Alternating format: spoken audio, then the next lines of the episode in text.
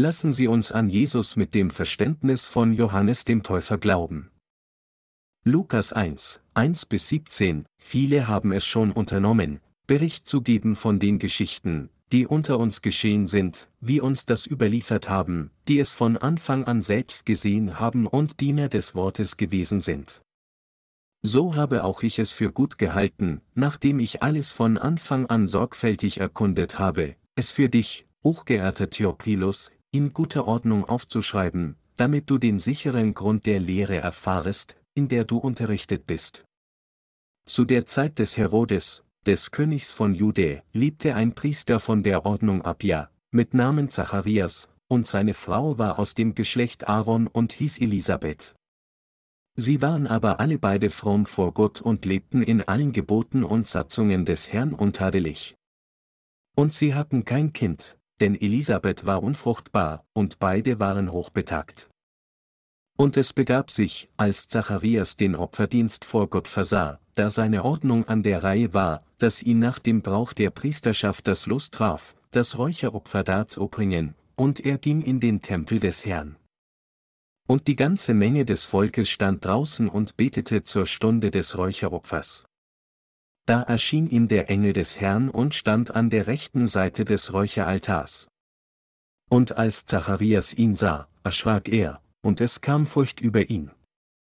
Aber der Engel sprach zu ihm, Fürchte dich nicht, Zacharias, denn dein Gebet ist erhört, und deine Frau Elisabeth wird dir einen Sohn gebären, und du sollst ihm den Namen Johannes geben. Und du wirst Freude und Wonne haben, und viele werden sich über seine Geburt freuen. Denn er wird groß sein vor dem Herrn, Wein und Starkes wird er nicht trinken und wird schon von Mutterleib an erfüllt werden mit dem Heiligen Geist. Und er wird vom Volk Israel viele zu dem Herrn, ihrem Gott bekehren. Und er wird vor ihm hergehen im Geist und in der Kraft Elias, zu bekehren die Herzen der Väter zu den Kindern und die Ungehorsamen zu der Klugheit der Gerechten, zuzurichten dem Herrn ein Volk, das wohl vorbereitet ist. Ich bin dankbar, dass Gott uns die geistliche Speise reichlich gegeben hat. Ich lief hier und dorthin, um einen Kopierer zu kaufen, und sah, dass die Leute sehr damit beschäftigt waren, etwas zu suchen, das sie befriedigen würde. Sie waren geistlich verarmt, obwohl sie in dieser materialistisch reichen und wohlhabenden Zeit lebten. Sie sahen aus wie Menschen, die durch die Wüste irrten und wegen extremen Durst nach einem Weg suchten, ein Glas Wasser zu bekommen. Sie waren wirklich wohlhabende Leute aus fleischlicher und weltlicher Perspektive, aber ich hatte wirklich das Gefühl, dass sie sehr arm und vernachlässigt aussahen, als ich ihre Seele betrachtete. In meinen Augen waren sie Leute, die mit dem Tod kämpften, weil sie so von Armut und Hunger in ihrem Geist geplagt waren, Leute, die an extremer geistlicher Hungersnot starben. Als ich sie sah, begriff ich die Bedeutung von Gottes Wort, der Mensch lebt nicht vom Brot allein, sondern von einem jeden Wort, das aus dem Munde Gottes geht. Als Jesus versucht wurde, nachdem er 40 Tage lang gefastet und gebetet hatte, war das erste, womit Satan ihn versuchte, Essen. Satan, der Teufel, brachte einen Stein vor die Gegenwart Gottes und sagte, Bist du Gottes Sohn, so sprich, dass dieser Stein Brot werde. Als Satan Jesus auf diese Weise versuchte, antwortete Jesus, es steht geschrieben, der Mensch lebt nicht vom Brot allein, sondern von einem jeden Wort, das aus dem Munde Gottes geht, und verwarf Satan. Er sagte, dass niemand vom Brot allein leben kann, und alle Menschen müssen von dem Wort leben, das aus dem Munde Gottes geht. Menschen müssen das Brot des Fleisches essen, aber jeder muss das Wort Gottes essen, das das geistliche Brot ist, zusammen mit dem Brot für das Fleisch, um wirkliches Leben zu genießen. Wir müssen uns daran erinnern, dass wir nur dann wirklich leben können, wenn wir das ganze Wort Gottes essen und Gott dafür danken, dass Gott der Vater uns das tägliche Brot in dieser Welt zu essen gegeben hat. Wie dankbar sollten wir sein, dass Gott der Vater uns auch sein Wort gegeben hat, damit wir uns geistlich mit Glauben ernähren können? Trotzdem frage ich mich, ob Sie wirklich wissen, wie wertvoll das ganze Wort Gottes für Sie ist. Wir müssen wissen, dass es so viele Menschen gibt, die das Wort Gottes nicht essen können, obwohl sie es wollen. Wir müssen darüber nachdenken, wie gesegnete Menschen wir wirklich vor der Gegenwart Gottes sind, wenn wir solche Menschen sehen, die diese geistliche Speise nicht essen können. Wir müssen für das Wort Gottes dankbar sein. Wir können das Wort des Herrn mit Glauben an das Evangelium aus Wasser und Geist reichlich essen, aber die meisten Christen können Gottes Wort immer noch nicht mit Glauben essen, obwohl sie es wollen. Der Herr sagt, dass der Mensch nicht vom Brot allein lebt, sondern von einem jeden Wort, das aus dem Munde Gottes geht. Es gibt einige Leute, die auf dieser Welt leben, ohne zu wissen, dass das Wort der Wahrheit, das was jeder braucht, das Wort Gottes ist. Wenn ich darüber nachdenke, wie viele Menschen hier und dorthin wandern, ohne das Wort Gottes essen zu können, obwohl sie wissen, dass es das Wort der Wahrheit gibt, wird mir wieder einmal klar, wie sehr wir wirklich von Gott gesegnet sind. Mir wurde wieder bewusst, wie gesegnet alle Gläubigen in Gottes Gemeinde, die Brüder und Schwestern in unserer Gemeinde sind.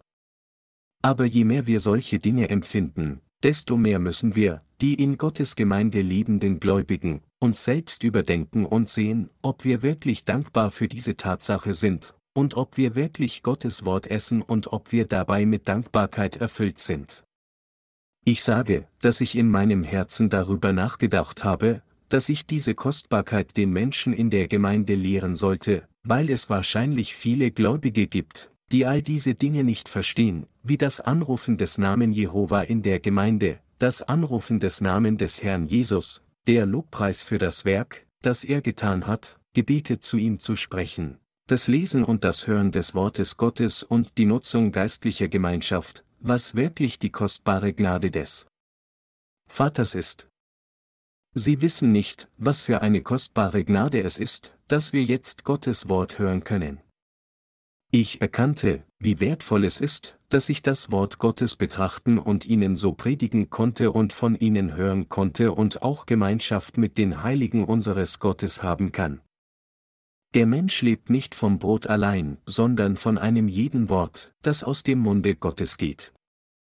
Fühlen Sie sich dann wirklich dankbar und finden es wertvoll, dass wir lieben, indem wir das Wort Gottes auf diese Weise essen? Gottes Wort ist wirklich kostbar. Gottes Wort ist auf einer völlig anderen Ebene als die Worte, die wir Geschöpfe sprechen. Die Heilige Schrift ist die Aufzeichnung des ganzen Wortes, das aus dem Mund Gottes kommt, und deshalb leben wir mit Glauben durch Gottes Wort. Diejenigen von uns, die an das Evangelium aus Wasser und Geist glauben, müssen natürlich die Dinge der Welt essen, weil wir Fleisch haben. Aber gleichzeitig müssen wir auch Gottes Wort essen, während gewöhnliche Menschen bloß die Dinge der Welt essen. Wir müssen auch die Dinge des Himmels essen, weil wir auch Geist haben. Ich danke Gott dafür, dass er uns allen, die an das Evangelium aus Wasser und Geist glauben, einen solchen Segen gegeben hat. So habe auch ich es für gut gehalten, nachdem ich von Anfang an alles erkundet habe. Lukas ist der Autor des Lukasevangeliums und er war Arzt. Diese Person Lukas hat das Evangelium nach Lukas und die Apostelgeschichte aufgezeichnet, während er zusammen mit dem Apostel Paulus das Evangelium des Herrn verkündete. Das Evangelium nach Lukas und die Apostelgeschichte bestanden ursprünglich aus einem Buch. Es gibt eine Person namens Theophilus, die hier erscheint, und wir wissen Stand jetzt nicht, wer dieser Theophilus ist. Wenn wir uns die Apostelgeschichte, Kapitel 1, Vers 1 ansehen, beginnt sie mit, den ersten Bericht habe ich gegeben, lieber Theophilus, von all dem, was Jesus von Anfang an tat und lehrte. Und es geht weiter, viele haben es schon unternommen, Bericht zu geben von den Geschichten, die unter uns geschehen sind, wie uns das überliefert haben, die es von Anfang an selbst gesehen haben und Diener des Worts gewesen sind. So habe auch ich es für gut gehalten, nachdem ich von Anfang an alles erkundet habe, es für dich, hochgeehrter Theophilus, in guter Ordnung aufzuschreiben, Lukas 1, 1 bis 4. Daher konnten wir durch diese Passage sehen, dass in der Apostelgeschichte der Apostel Lukas einer Person namens Theophilus schrieb. Theophilus muss eine Person in hoher Position gewesen sein, da er, hochgeehrter Theophilus, genannt wurde, und er schien auch an Jesus als den Retter geglaubt zu haben. Im weiteren Verlauf heißt es, viele habe es schon unternommen, Bericht zu geben von den Geschichten, die unter uns geschehen sind, wie uns das überliefert haben, die es von Anfang an selbst gesehen haben und Diener des Wortes gewesen sind. Lukas 1, 1 bis 2 Jesus hatte zwölf Jünger, und sie waren Menschen, die Jesus Christus tatsächlich sowohl mit fleischlichen Augen als auch mit geistlichen Augen erlebten, hörten und sahen.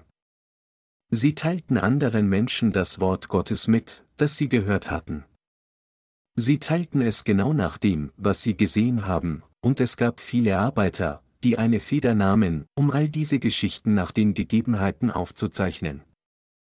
Dieser Jünger Jesu namens Lukas hat es auch für gut befunden, dem hochgeehrten Theophilus alles über Jesus chronologisch von Anfang an zu schreiben, indem er ihm mitteilte, dass er auch all dies von Anfang an im Detail gesehen habe.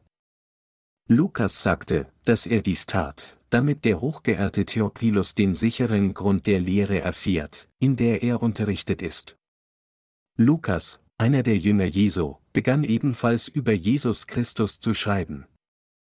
Zu der Zeit verbreiteten einige Leute das Gerücht, dass die Menschen, die an Jesus Christus glaubten, Blutsauger seien. Sie sagten, dass Menschen, die an Jesus glaubten, Blutsauger sein müssten, da sie sagten, dass sie davon lebten, Blut zu trinken. Lukas schrieb das widerlegende Wort, um solche unsinnigen Gerüchte zu entlarven, er sagte, sie trinken nicht wirklich Blut. Sie gedenken nur des Blutes, das Jesus Christus in dieser Welt vergoss, mit Wein. Als solches, wenn jemand die Wahrheit über Jesus Christus verleumdete und üble Dinge schrieb und wenn es einige Schreiben von bösen Menschen gab, um die Christen der frühen Gemeinde zu schaden, schrieb Lukas das Wort der Widerlegung für die Menschen, die wirklich richtig an Gott glaubten. Er bewies, dass die falsche Behauptung nicht wahr sei, und er schickte sie an die Menschen, die die Kinder Jesu Christi verleumdeten, und an die einflussreichen Leute in hohen Positionen.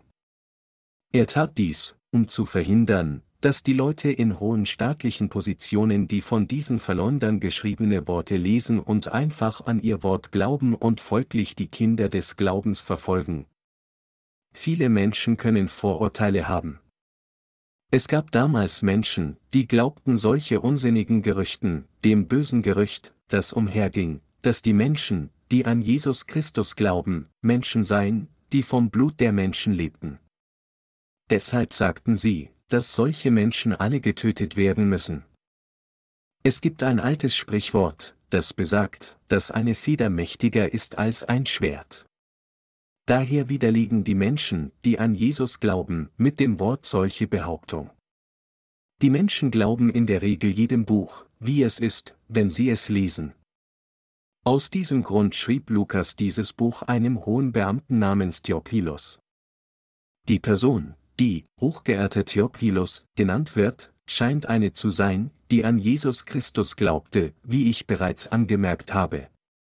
Vielleicht hat Lukas, der Jünger von Jesus Christus, deshalb gesagt, dass er es für gut halte, einen ausführlichen Brief über Jesus Christus von Anfang an und von den grundlegenden Dingen zu schreiben, soweit er wusste. Es sollte bestätigen, was der hochgeehrte Theophilus gelernt hatte. Der hochgeehrte Theophilus hatte die Wahrheit erfahren und daran geglaubt. Also schrieb Lukas diesen Brief, weil er dachte, es wäre gut, ihm einen Brief ausführlich über Jesus Christus zu schreiben. Das ist nichts anderes als das Evangelium nach Lukas. Johannes der Täufer, der aus der Familie Aaron geboren wurde. In der Regel wird Johannes, der Jesus getauft hat, Johannes der Täufer genannt, um ihn von Johannes dem Jünger Jesu zu unterscheiden. Lassen Sie uns das Wort im Evangelium nach Lukas, Kapitel 1, Verse 5 bis 7 lesen. Dort heißt es, zu der Zeit des Herodes, des Königs von Jude, liebte ein Priester von der Ordnung Abia, mit Namen Zacharias, und seine Frau war aus dem Geschlecht Aaron und hieß Elisabeth. Sie waren alle beide fromm vor Gott und lebten in allen Geboten und Satzungen des Herrn untadelig. Und sie hatten kein Kind, denn Elisabeth war unfruchtbar, und beide waren hochbetagt. Lukas 1, 5, 7. Dies ist die Geschichte aus der Zeit des Königs Herodes von Israel. Lukas zeichnet den Hintergrund der Geburt Johannes des Täufers vor langer Zeit detailliert auf. Es war ein Priester von der Ordnung Abia, und sein Name war Zacharias, und seine Frau war Elisabeth. Es heißt, sie waren beide fromm vor Gott und lebten in allen Geboten und Satzungen des Herrn untadelig. Die Ordnung Abia bezieht sich auf den Nachkommen von Aaron, dem Hohepriester. Lassen Sie uns die Genealogie von Johannes dem Täufer ansehen. Die Abteilungen der Priester der Nachkommen Aarons sind in 1. Chronik, Kapitel 24 aufgeführt. Schauen wir uns das zusammen an. Es heißt, dies waren die Ordnungen der Söhne Aaron. Die Söhne Aarons waren Nadab, Abihu, Iliasar und Itamar. Aber Nadab und Abihu starben vor ihrem Vater und hatten keine Söhne und Eliasar und Itamar wurden Priester, 1. Chronik 24, 1 bis 2. Es steht geschrieben, dass Aaron vier Söhne gezeugt hatte. Aber es heißt, dass Nadab, der älteste Sohn von Aaron, und Abihu starben, weil sie falsches Feuer darbrachten, und dass Eliasar und Itamar die verbleibenden Söhne waren. Sie nahmen das Priestertum an und verrichteten das Werk, Gott das Opfer darzubringen. Sie taten dieses Werk, und ab Vers 6 kommen die Namen von 24 Enkeln Aarons, und der Schreiber Schemaja, der Sohn Nethanels, ein Levit, schrieb sie auf vor dem König und vor den Oberen und vor dem Priester Zadok und vor Ahimelech, dem Sohn Abjatars, und vor den Sippenhäuptern der Priester und Leviten, nämlich je zwei Sippen für Eliasar und eine für Itamar. Und das erste Los fiel auf Jojarib, das zweite auf Jedaja, das dritte auf Harim, das vierte auf Seorim, das fünfte auf Malkia, das sechste auf Miyamin, das siebente auf Hakos, das achte auf Abia, das neunte auf Jeschua, das zehnte auf Shechania, das elfte auf Eliashib, das zwölfte auf Jakim, das dreizehnte auf Huppa, das vierzehnte auf Jeshebab, das fünfzehnte auf Bilga, das sechzehnte auf Immer, das siebzehnte auf Hesia, das achtzehnte auf Pizes, das neunzehnte auf Petashia, das 20. auf Jeskel, das 21. auf Jachin, das 22. auf Gamul, das 23. auf Delaja, das 24. auf Masja. Das sind ihre Dienstgruppen nach ihrem Amt, in das Haus des Herrn zu gehen nach der Vorschrift, die ihnen ihr Vater Aaron gegeben hat, wie ihn der Herr, der Gott Israels, geboten hat, 1. Chronik 24, 6 bis 19. König David hatte das levitische Priestertumsystem eingerichtet, weil sich die Nachkommen von Aaron stark vermehrt hatten. Sie wurden nach den Familien der 24 Enkelsöhne Aarons in 24 Abteilungen eingeteilt. Einer der Priester aus der Abteilung von Abia während der Zeit des Königs Herodes in der Zeit des Neuen Testaments hieß Zacharias. Zacharias war ein Nachkomme des Hohepriesters Aaron. König David ließ jede Abteilung 15 Tage lang die Aufgaben der Stiftshütte erfüllen, und die Abteilung Abia erscheint hier an achten in der Reihenfolge. Johannes der Täufer erscheint im Lukasevangelium, und die heutige Schriftpassage erzählt uns vom Stammbaum von Johannes dem Täufer von Anfang an. Ich habe bereits erwähnt, dass Lukas dachte, es wäre besser, einen Brief zu senden, der den Ursprung des Evangeliums Theophilos erklären könnte. Daher zeigte Lukas deutlich die Abstammung von Johannes dem Täufer, indem er schrieb, dass es einen gewissen Priester namens Zacharias aus der Abteilung von Abia gab und dass seine Frau aus dem Geschlecht Aarons war und ihr Name Elisabeth war. Es heißt, dass Elisabeth auch ein Nachkomme von Aaron war.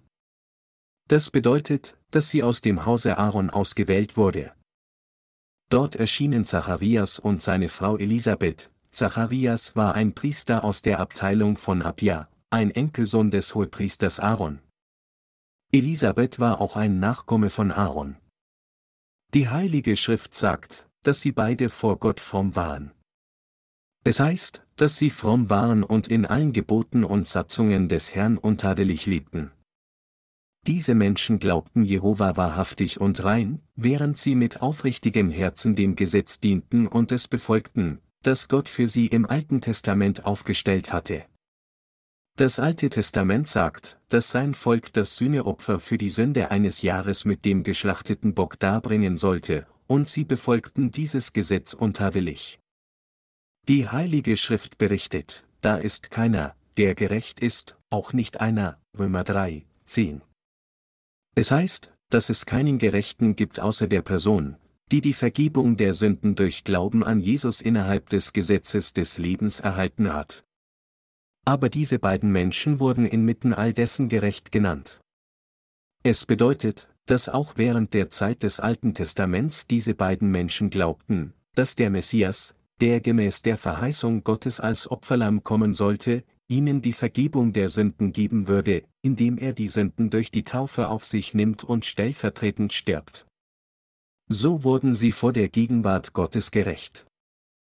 Die heutige Schriftpassage sagt, dass sie gerecht waren und in allen Geboten und Satzungen des Herrn untadelig lebten. Sie waren wirklich in ihrem Wandeln gerecht, nicht nur in ihren Worte. Und die Heilige Schrift sagt, und sie hatten kein Kind, denn Elisabeth war unfruchtbar, und beide waren hochbetagt. Und es begab sich, als Zacharias den Priesterdienst vor Gott versah, dass seine Ordnung an der Reihe war, dass ihm nach dem Brauch der Priesterschaft das Lust traf, das Räucheropfer darzubringen, und er ging in den Tempel des Herrn. Und die ganze Menge des Volkes stand draußen und betete zur Stunde des Räucheropfers. Da erschien ihm der Engel des Herrn und stand an der rechten Seite des Räucheraltars. Und als Zacharias ihn sah, erschrak er, und es kam Furcht über ihn. Aber der Engel sprach zu ihm, Fürchte dich nicht, Zacharias, denn dein Gebet ist erhört, und deine Frau Elisabeth wird dir einen Sohn gebären, und du sollst ihm den Namen Johannes geben. Und du wirst Freude und Wonne haben, und viele werden sich über seine Geburt freuen. Lukas 1, 7, 14. Wie Sie sehen können, hatte dieses hochbetagte Ehepaar kein Kind. Als er in den Tempel Gottes ging, um seine Pflicht als Priester gemäß der Ordnung der Abteilung zu erfüllen, und während er das Opfer darbrachte, erschien Zacharias der Engel zur Zeit des Räucheropfers. Zacharias betete wohl für sein eigenes Problem zu Gott, während er natürlich für die Menschen betete, wenn er vor der Gegenwart Gottes betete.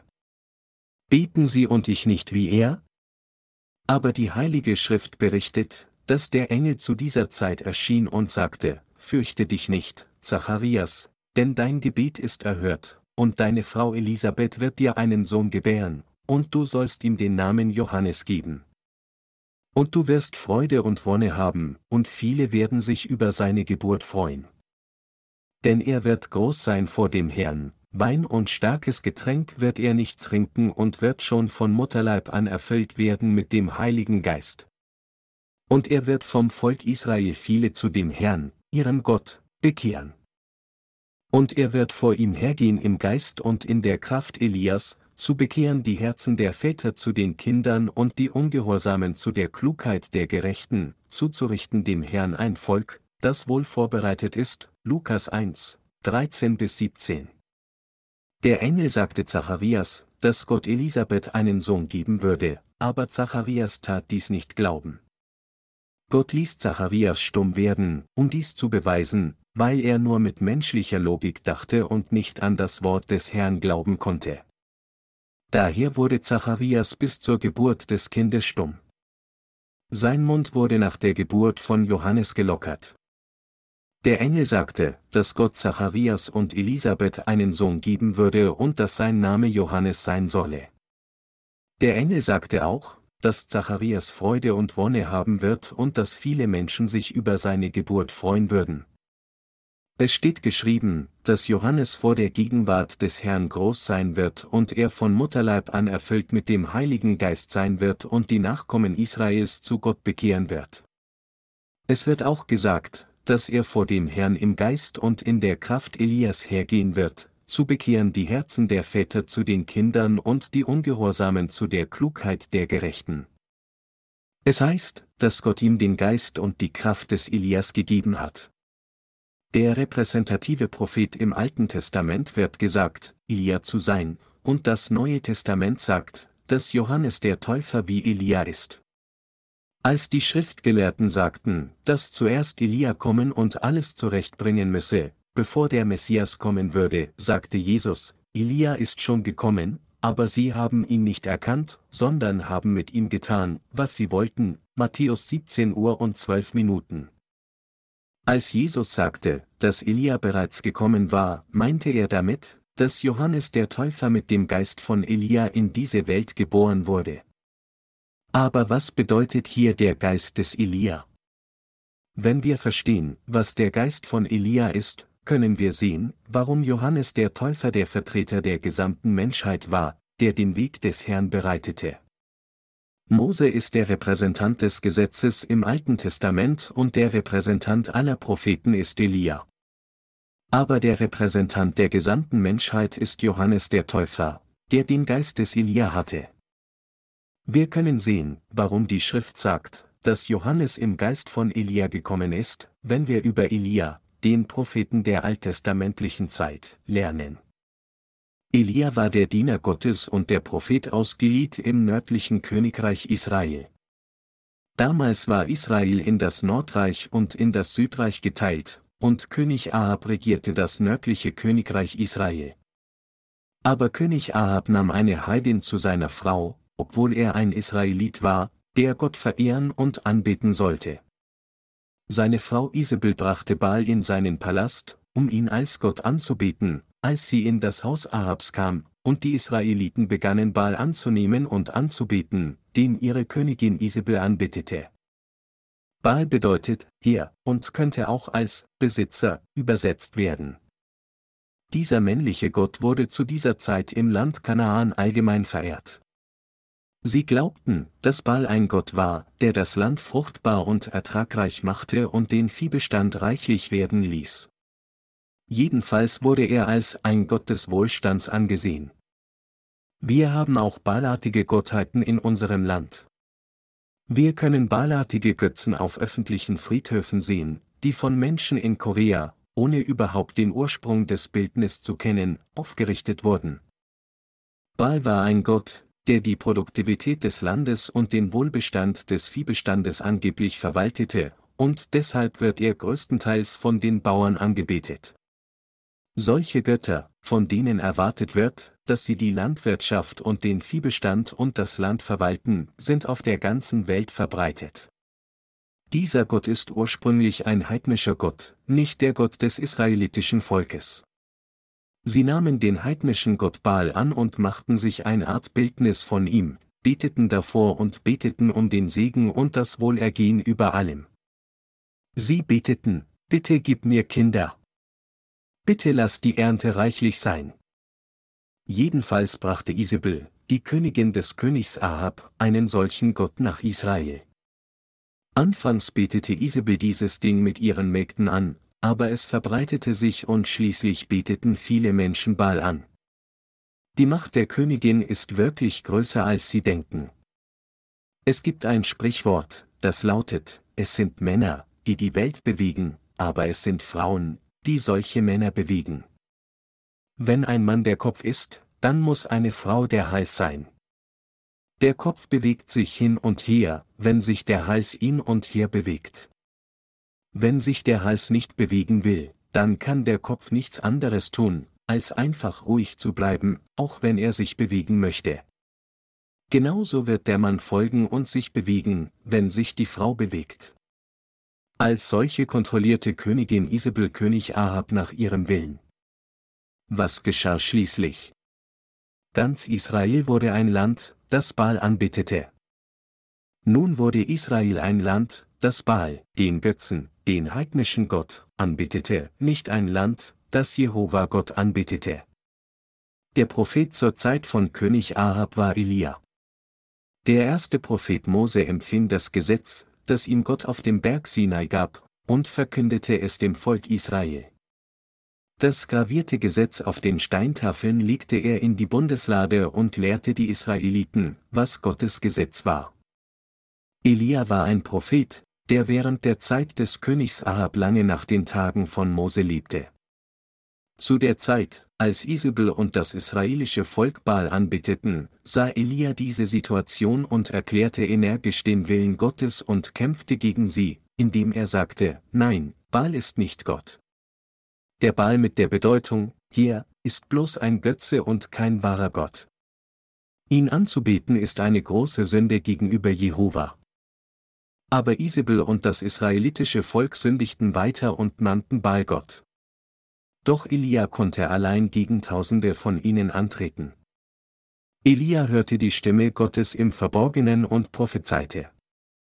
Er ging als Prophet zu den Menschen und tadelte und beriet sie. Aber Elia musste schließlich gegen 850 Propheten von Baal und Aschera vorgehen, um den wahren Gott Israels zu beweisen, als sie das Wort Gottes missachteten, sagend, dass es bloß eine Stimme einer fanatischen Person ist. Er sagte, Jehova ist der wahre Gott. Nun, lasst uns sehen, wer der wahre Gott ist, und kam, um 850 zu 1 gegen sie vorzugehen. Er sagte zu den falschen Propheten, ich bin allein übrig geblieben als Prophet des Herrn, aber die Propheten Baals sind 450 Mann. So gibt uns nun zwei junge Stiere und lasst sie wellen einen Stier und ihn zerstücken und aufs Holz liegen, aber kein Feuer daran liegen, dann will ich den anderen Stier nehmen und aufs Holz liegen und auch kein Feuer daran liegen. Und ruft ihr den Namen eures Gottes an, aber ich will den Namen des Herrn anrufen. Welcher Gott nun mit Feuer antworten wird, der ist wahrhaftig Gott. 1 Könige 18, 22 bis 24. Er forderte auch die Propheten Baals auf, wählt ihr einen Stier und richtet zuerst zu, denn ihr seid viele, und ruft den Namen eures Gottes an, aber legt kein Feuer daran. Deshalb bereiteten die Propheten des Baal zuerst das Opfer und riefen unaufhörlich, Baal, o, unser Herr Baal. Als es keine schnellen Zeichen gab, rissen sie ihr eigenes Fleisch auseinander, als sie zu Baal riefen. Aber es gab keine Zeichen von Baal, obwohl sie bis zum Abend schrien. Das Wasser war immer noch da und der Stier, der als Opfer geschlachtet wurde, war unberührt. Elia sah dies und sagte, ruft laut, denn er ist ein Gott, vielleicht schläft er und muss geweckt werden. Also verletzten sie sich selbst und liefen um den Graben herum und riefen verzweifelt und vergeblich. Da sprach Elia zu allem Volk, Kommt her zu mir. Er reparierte den zerbrochenen Altar des Herrn mit zwölf Steinen und machte einen Graben um den Altar. Dann richtete er das Holz zu, zerstückte den Stier und legte ihn auf das Holz und sagte, Füllt vier Krüge mit Wasser und gießt es auf das Brandopfer und auf das Holz. So lief das Wasser um den Altar her, und auch der Graben füllte sich mit Wasser. Und er betete, höre mich, Herr, höre mich, damit dieses Volk erkennt, dass du der Herrgott bist und dass du sein Herz wieder zu dir bekehrst. Da fiel das Feuer des Herrn vom Himmel und leckte das Wasser auf, das im Graben war, als er auf diese Weise betete. Es fraß das Brandopfer mit dem Holz auf dem steinernen Altar, während das ganze Volk Israel zusah. Erst als Elia auf diese Weise das eindeutige Werk Gottes zeigte, erkannte das Volk Israel, Jehova Gott ist der wahre Gott, der uns wirklich gedeihen lässt, unsere Kinder gedeihen lässt und alles gedeihen lässt. Gott ist der einzig wahre Gott. Ihre Herzen bereuten und wandten sich der Gegenwart Gottes zu.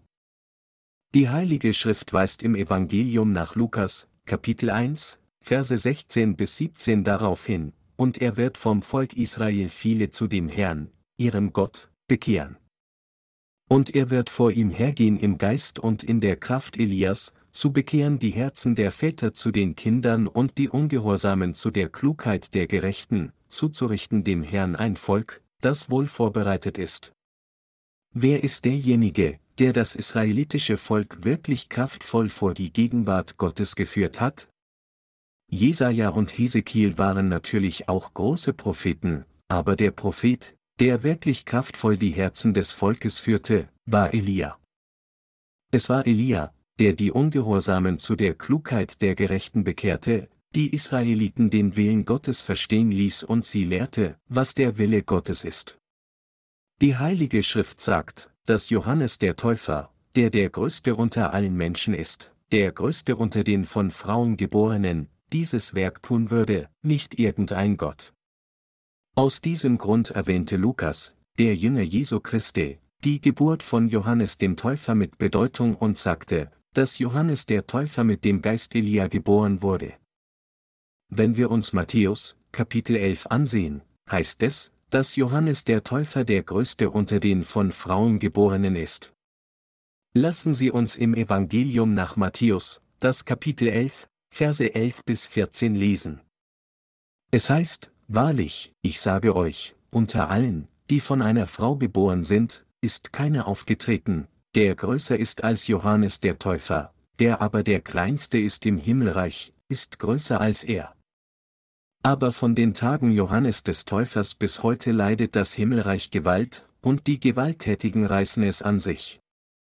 Denn alle Propheten und das Gesetz haben geweissagt bis hin zu Johannes, und wenn ihr es annehmen wollt, er ist Elia, der da kommen soll. Gott versprach im Buch Malachi im Alten Testament, dass er eine Person gleich Elia senden würde, Malachi 3, 23. Gott sagte, dass er eine Person senden wird, die viele Menschen zu Gott führen würde, und dann erfüllte er dieses Wort der Verheißung. Diese Person, die Gott versprochen hatte, ist Johannes der Täufer. Der Herr sagte, und wenn ihr es annehmen wollt, er ist Elia, der da kommen soll, Matthäus 11 Uhr und 14 Minuten. Viele Menschen im Alten Testament warteten auf das Kommen von Elia. Während sie auf den Messias warteten, warteten sie auch auf Elia, der sie zum Messias führen würde. Dann wurde Johannes der Täufer zu Beginn der Ära des Neuen Testaments geboren. Johannes der Täufer wurde in dem Geist von Elia auf diese Welt geboren, und der Herr bereitete Johannes den Täufer für die Sünder vor, um viele Menschen zu Gott zu bekehren, sie von dem sündigen Zustand der Anbetung Baals, des falschen Gottes, zu befreien. Deshalb hat Lukas, der Jünger Jesu Christi, das Evangelium von seinem Ursprung im Evangelium nach Lukas detailliert aufgezeichnet. Obwohl wir jetzt über den Dienst von Johannes dem Täufer Bescheid wissen, weil wir das Evangelium aus Wasser und Geist gehört und daran geglaubt haben, gibt es viele Menschen, die immer noch nicht genau wissen, wer Johannes der Täufer ist und was er getan hat. Sogar gläubige Christen wissen nicht über Johannes den Täufer Bescheid der in einer so wichtigen Weise in der Heiligen Schrift erwähnt wird. Sie wissen dies nicht, obwohl sie das Evangelium nach Lukas, das Evangelium nach Matthäus, das Evangelium nach Markus und das Evangelium nach Johannes lesen, während Johannes der Täufer von großer Bedeutung in der Heiligen Schrift erwähnt wird. Obwohl die Heilige Schrift von Johannes dem Täufer mit großer Bedeutung spricht, betrachten Menschen ihn nur oberflächlich und denken, Johannes der Täufer ist nur einer der Propheten und Diener Gottes. Sie sagen einfach, was ihnen in den Sinn kommt, ohne zu versuchen, ihn richtig zu verstehen. Sogar die heutigen christlichen Führer sagen solche Dinge. Wer ist Baal wirklich? Baal repräsentiert den falschen Gott dieser Welt. Aber Jehova Gott ist der eine, der aus sich selbst existiert. Er sagte, ich werde sein, der ich sein werde. 2 Mose 3, 14. Dieser Gott wurde nicht von einer Kreatur erschaffen. Aber Baal ist ein Hirngespinst, der aus menschlichem Denken erschaffen wurde. Menschen machen diesen zum Gegenstand ihrer Verehrung und beten zu ihm für ihren Wohlstand. Das Ding, das aus dem Gedanken von Gottes Geschöpfen erschaffen wurde, ist Baal, und das ist der Götze. Das ist die Religion der Welt. Wer ist unser Gott? Der Gott, an den wir glauben, der Gott, der das Universum erschaffen hat, wie in der Heiligen Schrift aufgezeichnet ist, der Gott der Dreieinigkeit, der durch seinen eigenen Willen und seine eigene Macht existiert, ist Jehova Gott. Anders ausgedrückt, Jesus Christus ist unser Schöpfer. Aber so viele Menschen auf der Welt glauben immer noch an Baal. Viele Menschen auf der Welt, ob sie nun Christen sind oder nicht, erschaffen ihre eigenen Götter mit ihrem eigenen Denken und glauben an sie mit einem Wunschdenken. Die gleiche Situation entfaltete sich auch zu der Zeit, als Jesus geboren wurde, und was Johannes der Täufer tat, war das Werk des Propheten, der dem Menschen wissen ließ, wer wirklich der wahre Gott ist. Johannes der Täufer kam im Geist von Elia und ließ die Menschen erkennen, wer der wahre Gott ist, und bekehrte viele Menschen zu der Klugheit der Gerechten. Wer ist die wahre Gottheit, der wahre Gott? Ist der Gott, der uns von Sünde gerettet hat, der wahre Gott, oder ist der Gott, der nicht eine einzige Person von der Sünde retten könnte, der wahre Gott? Die Gottheit, die die Menschen nicht von der Sünde retten könnte, kann niemals unser Gott sein. Aber es wäre nicht übertrieben zu sagen, dass sogar so viele Christen tatsächlich ihren Gott Baal rufen, obwohl sie den Namen Jehova Gott mit ihren Lippen rufen. Einige Leute definieren den Glauben an Baal als eine Art Bildnis zu machen und es anzubeten. Aber Baal kann eigentlich jede Art von Bild oder Aktivität sein. Es könnte sogar eine Religion oder Konfession sein. Das bedeutet, dass sogar die Gründung einer neuen Konfession im Christentum ein Baal für ihre Anhänger sein könnte. Johannes der Täufer, der Jesus taufte, gab den Menschen in der Welt eindeutig Zeugnis von Jesus Christus. Johannes der Täufer hat deutlich bezeugt, dass Jesus Christus unser Retter ist. Johannes der Täufer bezeugte deutlich, wie der Herr unsere Sünden für uns auf sich nahm. Jesus Christus, an den wir glauben, ist der wahre Gott. Kann die Welt uns gedeihen lassen? Es mag so aussehen, als ob die Welt uns zum Wohlstand verhelfen kann, aber das ist nicht wirklich der Fall. Nur Gott kann uns gedeihen lassen. Nur Gott kann uns glücklich machen, gesegnet sein lassen und uns gedeihen lassen. Der eine, der uns zum gesegneten Leben führt und uns in wahrer Freude leben lässt, ist kein anderer als Jehova Gott, nicht irgendwelche Götzengötter. Es ist Jesus Christus, an den wir glauben. Er ist unser Retter. Wenn wir uns umschauen, gibt es heutzutage so viele christliche Gläubige. Aber ihr Interesse gilt nicht Gott, sondern ihr Interesse gilt tatsächlich einigen Personen, einigen Konfessionen und einigen Organisationen, obwohl sie sagen, dass sie an Jesus Christus glauben. Sie denken, dass sie gesegnet sein werden, wenn sie so anbeten, und dass sie erfolgreich sein werden, wenn sie daran festhalten. Geistlich gesprochen heißt das, Götzenverehrung und Verehrung böser Geister. Ihre Herzen sind in ihrem Unternehmen, in ihren jeweiligen Konfessionen und bei einigen Menschen, obwohl sie nur mit ihren Lippen sagen, hier, hier. Ich sagte, dass das Wort Baal, hier, bedeutet. Sie sagen, hier, hier, zu Baal, zu Geschöpfen, anstatt Gott als den Herrn anzurufen, und suchen Segen von Kreaturen, die Gott geschaffen hat. Aber hat Baal, ein Geschöpf des Menschen, das Volk Israel wirklich gesegnet? Hat Baal diese Welt wirklich gesegnet? Baal konnte niemanden segnen. Baal könnte niemals diese Welt gesegnet sein lassen. Baal gab nur vor, als würde er den Menschen helfen, und beutete sie einfach aus und ließ sie in die Hölle fallen, aber er konnte den Menschen, die ihn bis zum Ende verehrten, nicht wirklich Freude geben. Obwohl es so aussieht, als würde er sie wohlhabend machen, führt er sie schließlich zum Feuer der Hölle. Unter den heutigen christlichen Gläubigen haben diejenigen, die die Vergebung der Sünden nicht wirklich empfangen haben, Baal als ihren Herrn, obwohl sie, hier, hier, rufen. Baal bedeutet auch, Last. Es bedeutet das gleiche wie, es gibt solch ein trügerisches Herz in den Herzen der Gläubigen. Ich sage, dass Christen das Herz haben, Dinge zu fühlen, zu messen und zu analysieren, was die Dinge in der Welt für sie tun können, was Konfessionen für sie tun können und so weiter, anstatt wahren Glauben an Gott zu haben, der sie wirklich segnet. Nur Gott ist unser Herr und nur Gott kann uns himmlische Segnungen geben. Nur Jehova Gott kann uns diesen Segen geben. Jehova Gott allein kann dies tun. Glauben Sie? Nur Gott ist unser Herr. Was Johannes der Täufer in dieser Welt tat, das Werk von Johannes dem Täufer bestand darin, allen Menschen zu bezeugen, dass allein Jesus Christus unser Erlöser ist, und ihnen insbesondere verständlich zu machen, wie Jesus die Sünden der Welt erließ. Er sagte uns, wie Jesus Christus all unsere Sünden auf sich nahm, wie wir an Jesus Christus glauben müssen, um Kinder Gottes zu werden, und wie wir glauben müssen, um die himmlischen Segnungen zu erhalten. Unter denen, die sagen, dass sie an Jesus glauben, gibt es viele Menschen, die tatsächlich Baal anbeten.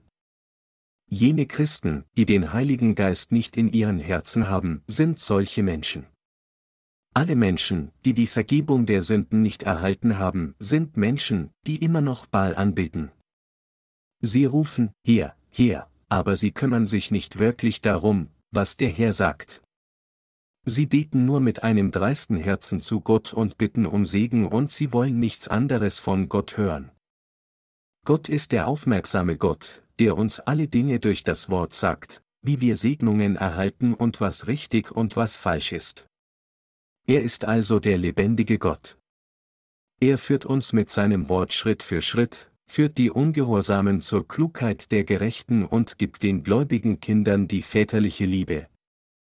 Unser Gott ist auch jetzt lebendig und führt uns auf den gerechten Weg und spricht zu uns durch die Gemeinde und durch die Vorgänger im Glauben.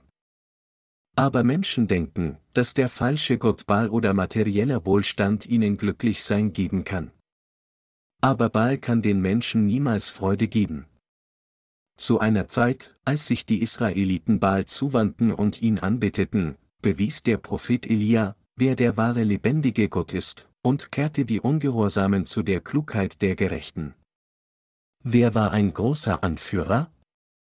Es war Elia, der kommen sollte, und er ist kein anderer als Johannes der Täufer.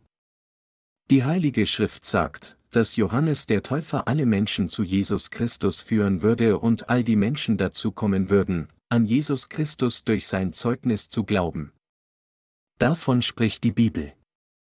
Es ist keine Übertreibung zu sagen, dass der Weg zu ihrer Erlösung weit weg ist, wenn sie nicht klar verstehen, was Johannes der Täufer getan hat. Die Menschen, die umhergehen und so und so sagen, sind eine Sekte und die Menschen, die das Wort Gottes nicht annehmen, weil sie arrogant und stolz sind, obwohl sie nichts über die Wahrheit wissen, solche Leute können absolut keine Erlösung erlangen. Johannes der Täufer ist die Person, die wie Elia war. Sie haben gesehen, wie Lukas ausführlich über Johannes den Täufer von seiner Herkunft angeschrieben hat, richtig?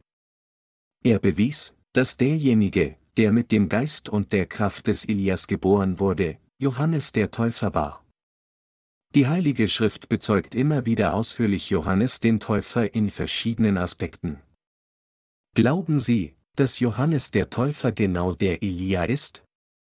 Die heutige Schriftpassage sagt, und er, Johannes der Täufer, wird vor ihm, Jesus Christus, hergehen im Geist und in der Kraft Elias, zu bekehren die Herzen der Väter zu den Kindern und die Ungehorsamen zu der Klugheit der Gerechten, zuzurichten dem Herrn ein Volk, das wohl vorbereitet ist.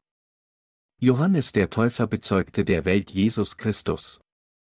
Er bezeugte den Menschen, dass allein Jesus Christus der Gott der Wahrheit ist, und tat das Werk, viele Menschen dazu zu bringen, sich der Seite des Herrn zuzuwenden.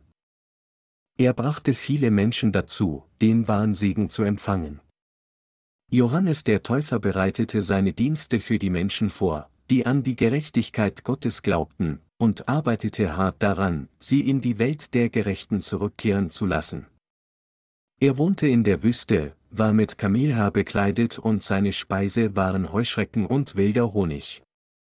Johannes der Täufer richtete die Menschen auf, die sich danach sehnten, für Gott zu leben, und lebte wirklich tadellos, liebte für Gott und führte viele Menschen zu Christus. Er bezeugte ihn bis zum Ende. Er brachte die Menschen nicht nur dazu, die Vergebung der Sünden zu empfangen, sondern er ließ auch die Nachkommen des Glaubens den richtigen Glauben in ihren Herzen für Gott haben. Johannes der Täufer hat uns durch sein Leben gezeigt, was das richtige Leben für Gott wirklich ist.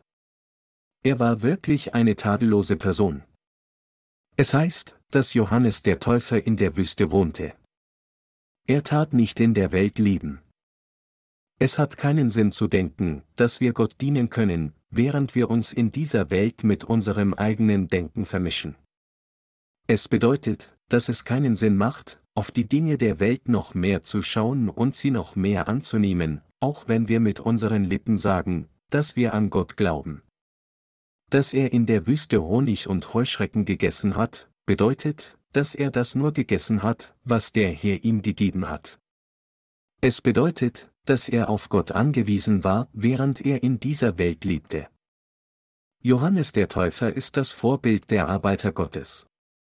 Obwohl wir unzureichend sind, müssen wir uns so Gott widmen und für ihn leben, und wir müssen Jesus Christus für den Rest unseres Lebens bezeugen.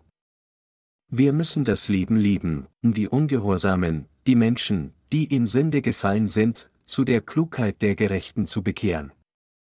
Wir müssen das Leben der Manifestation des Herrn lieben, das Leben, Menschen dazu zu bringen, den Segen zu empfangen. Lukas sprach auch über diese Tatsache. Durch das Wort haben wir im Detail untersucht, wer Johannes der Täufer, der kommende Prophet Elia, von seiner Geburt war. Wer ist Johannes der Täufer? Es ist der Elia des Alten Testaments. Wer ist der Vertreter der Israeliten? Mose empfing das Gesetz Gottes und übergab das Gesetz den Israeliten, aber der wahre Vertreter der Israeliten ist Elia. Elia im Alten Testament führte sein Leben, indem er Gott bezeugte und die Israeliten zu Gott zurückbrachte, und fuhr dann mit einem feurigen Wagen zu Gott auf. Johannes der Täufer ist der kommende Elia und der Repräsentant der gesamten Menschheit. Neben der Frage, welcher Abteilung und welcher Familie er angehört, konnten wir eines deutlich sehen, wenn wir uns die Geburt von Johannes dem Täufer ansehen. Tatsache ist, dass Johannes der Täufer die Person ist, die Gott gesandt hat. Seine Eltern waren zu alt, um ein Kind zu bekommen. Daher ist es klar, dass er nicht durch menschliche Mittel oder menschliche Kraft geboren wurde. Es war von Anfang an unmöglich.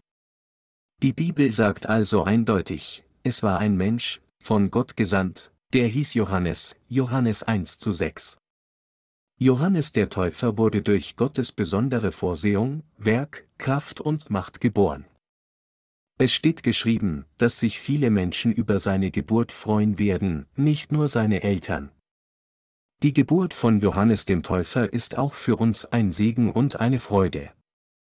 Es wäre für uns schwierig gewesen, an Jesus zu glauben, und wir wären vom Teufel oft verspottet worden, wenn Johannes nicht in diese Welt geboren worden wäre. Wir haben Jesus Christus kennengelernt. Wenn wir nur Jesus Christus kennen würden und Johannes den Täufer und seine Dienste nicht kennen würden, würde Satan, der Teufel, uns dazu verführen, wieder in Sünde zu fallen, und wir wären heute die Gerechten, aber am nächsten Tag die Sünder. Wir mögen denken, wir würden in den Himmel kommen, wenn wir an einem glücklichen Tag sterben würden, wenn unser Glaube sehr stark ist, und denken, wir würden in die Hölle gehen, wenn wir an einem unglücklichen Tag sterben würden, wenn unser Glaube schwach war. Das ist kein richtiger Glaube. Daher können wir die vollkommene Vergebung der Sünden nicht erhalten, wenn wir die Dienste, die Johannes der Täufer erfüllt hat, nicht richtig kennen. Es ist jemandes eigene Bestätigung der Vergebung der Sünde, die vor der Gegenwart des Herrn nicht vollkommen ist. Wir müssen die Rolle, die Johannes der Täufer erfüllte, klar kennen. Deshalb zeichnet sogar die Heilige Schrift dies von seiner Herkunft detailliert auf.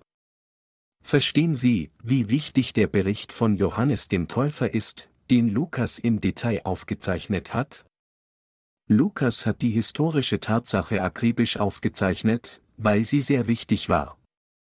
Wir könnten genau berechnen, wann König Herodes regierte, wenn wir es historisch betrachten. Es ist kurz vor und nach dem Kommen von Jesus Christus. Als der Priester Zacharias das Räucheropfer vollzog, erschien ihm ein Engel und sagte, dass der Herr ihm ein Kind geben würde und dass das Kind Johannes heißen solle. Der Engel sagte dies, bevor Johannes überhaupt empfangen wurde. Der Engel segnete ihn und sagte, Johannes würde viele Menschen zu der Klugheit der Gerechten bekehren. Wer ist dann dieser Johannes der Täufer? Die Heilige Schrift berichtet, dass Johannes derjenige ist, der im Geist von Elia kommt und dass er der kommende Elia ist. Daher werden viele Menschen an Jesus Christus durch ihn glauben, indem sie bestätigen, dass Johannes der Täufer als Repräsentant der gesamten Menschheit und Hohepriester das Werk der Übertragung der Sünden auf Jesus Christus verrichtet hat, der als Opferlamm kam. Johannes der Täufer bezeugte, dass Jesus Christus der Retter für uns alle ist. All die Dinge, an die wir glaubten, waren vergebens, als wir den Dienst von Johannes dem Täufer und die Gerechtigkeit Jesu nicht kannten. Wir sagten einfach, dass wir von unserem Standpunkt aus glauben, aber wir hatten nicht den Beweis und den Nachweis in uns, dass Gott uns von den Sünden der Welt gerettet hat. Aber nach Verständnis des Dienstes von Johannes dem Täufer konnten wir erkennen, dass wir von unserem Standpunkt aus nicht an den Herrn klammern sollten, sondern dass Jesus Christus uns durch das Evangelium aus Wasser und Geist gerettet hat. Auf diese Weise zu glauben ist der richtige Glaube. Als wir sagten, dass wir an Gott glaubten, ohne Johannes den Täufer zu kennen, glaubten wir nicht an den Herrn gemäß seinem Wort, sondern haben von einem menschlichen Standpunkt an ihn geglaubt. Was passiert, wenn wir von unserem Standpunkt aus willkürlich an Jesus glauben? Der Glaube fällt aus, wenn unser Glaube schwach wird, und folglich werden wir in die Hölle gehen. Jeden Tag Sünde zu begehen und jeden Tag Busgebete darzubringen, wie es die meisten Christen tun, ist definitiv kein korrekter Glaube. Von meinem Standpunkt aus zu sagen, ich glaube an dich, und daran festzuhalten, ist kein wahrer Glaube. Der Glaube, selbst daran festzuhalten, fällt einfach weg, wenn ich schwach werde. Aber wenn wir den Dienst von Johannes dem Täufer korrekt verstehen, können wir verstehen, wie Jesus all unsere Sünden fortgenommen hat und wissen, dass er von Jesus Christus Zeugnis gegeben hat. Er sagte auch, dass Jesus das Lamm Gottes ist, das der Welt Sünde trägt, und auch weiß und glaubt, dass wir wegen Jesus keine Sünde haben. Der Herr und Johannes der Täufer beschlossen uns durch ihren kooperativen Dienst in den Himmel zu bringen. Deshalb haben wir keine andere Wahl, sondern gehen zum Himmel, auch wenn wir es nicht wollen, weil sie so hart dafür gearbeitet haben. Jesus hat uns gerettet, indem er die Gerechtigkeit Gottes durch seine Taufe erfüllt hat. Gott hat entschieden, uns von den Sünden der Welt zu retten, und hat dies durch das Wasser, das Blut und den Heiligen Geist erfüllt. 1. Johannes 5, 4, 7. Der Herr bezeugte dies durch Johannes den Täufer. Warum wurde Johannes der Täufer geboren? Johannes der Täufer wurde in diese Welt geboren, um Jesus Christus zu bezeugen, viele Menschen gerecht zu machen, das Werk Jesus Christi zu bestätigen, zu offenbaren, dass Jesus der wahre Gott ist, um zu bezeugen, dass Jesus der wahre Gott ist, der das Universum erschaffen hat, und der Herr ist, der alle Menschen gerettet hat.